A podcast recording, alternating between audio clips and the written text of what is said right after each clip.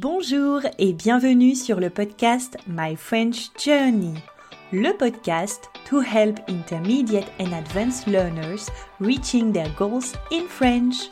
Salut, moi c'est Julie, professeure de français très bavarde et passionnée de grammaire. In this podcast, we'll talk about everything you need to know to finally speak confidently in French. If you want to have access to the transcript, just look at the show notes and you will have a link. Click on the link and you will have access to this free transcript.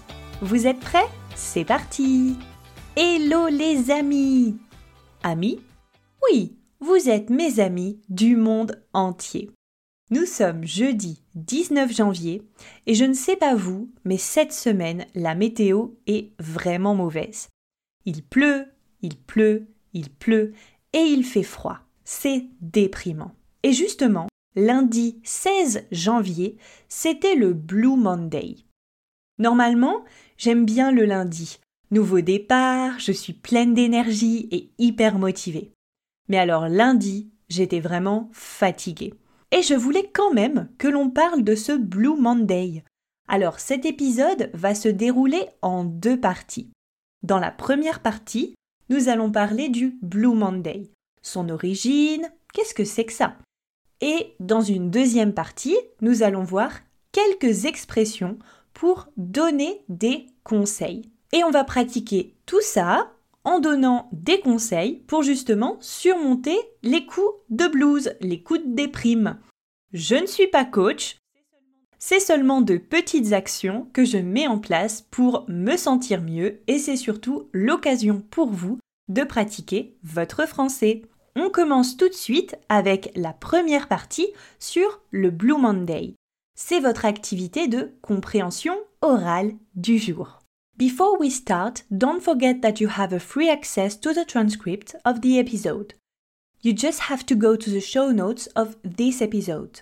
Donc, lundi 16 janvier 2023, c'était le Blue Monday le Blue Monday est apparu dans une campagne publicitaire britannique pour Sky Travel. Avec l'accent anglais, Sky Travel. enfin bref. Donc, cette campagne publicitaire, elle a été réalisée en 2005. Selon cette campagne, le Blue Monday correspondrait au jour le plus déprimant, donc le plus triste de l'année. Alors, pourquoi ce jour-là serait le jour le plus déprimant? Ce jour a été déterminé en fonction de différents critères. Ce jour-là, il fait froid, il n'y a pas beaucoup de lumière, il fait nuit vers 17 heures, les porte-monnaies sont vides, on n'a plus beaucoup d'argent entre la période des soldes, Noël, les fêtes, la nouvelle année, beaucoup trop de dépenses et le nouveau salaire n'a pas encore été versé. À savoir qu'aucune étude scientifique n'a été menée pour prouver que c'était vraiment le jour le plus déprimant de l'année. Est-ce que vous vous étiez déprimé lundi? D'ailleurs, quand on est déprimé, on peut aussi utiliser l'expression avoir un coup de blues. Si vous voulez avoir plus d'informations sur cette expression, je vous invite à écouter l'épisode 22 du podcast. Vous savez maintenant ce qu'est le Blue Monday. Alors, c'est vrai que personnellement, lundi, j'étais un peu déprimée. Je pense pas que c'était en rapport avec le Blue Monday, mais c'est surtout que la semaine dernière, j'étais en Bretagne parce que mon père était à l'hôpital, bref, et je suis rentrée ce week-end, donc avec le voyage, j'étais déjà très fatiguée. Et voilà, le week-end était trop court pas le temps de se reposer vraiment. Mais ça m'a redonné de l'énergie de parler à certains étudiants, etc. Et en plus, avec certains groupes, on est en train de préparer les tests puisqu'ils ont un test final obligatoire à passer. Donc c'était c'est un peu voilà, c'est cette période très dynamique où les élèves posent beaucoup de questions, donc on est très occupé, très actif. Moi, j'adore cette période. Vous savez maintenant ce qu'est le Blue Monday, c'est le jour le plus déprimant de l'année. Ok, donc maintenant qu'on sait ça, on va apprendre à donner des conseils, puisque imaginons, on est au bureau et une personne nous dit Oh là là, euh, je suis déprimée, je ne sais pas quoi faire. Eh bien, pour l'aider, pour lui remonter le moral, peut-être que vous allez essayer de lui donner quelques conseils. Et là, vous avez besoin d'expressions clés. Alors, en français, il y a tout un tas de possibilités pour donner un conseil. On peut simplement commencer par donner un conseil en utilisant un verbe au présent. Par exemple, le verbe pouvoir. Je vous donne un exemple. Tu peux faire une sieste. Ok, donc là j'ai utilisé le verbe pouvoir suivi d'un verbe à l'infinitif, de l'action que je dois mettre en place. Tu peux faire une sieste.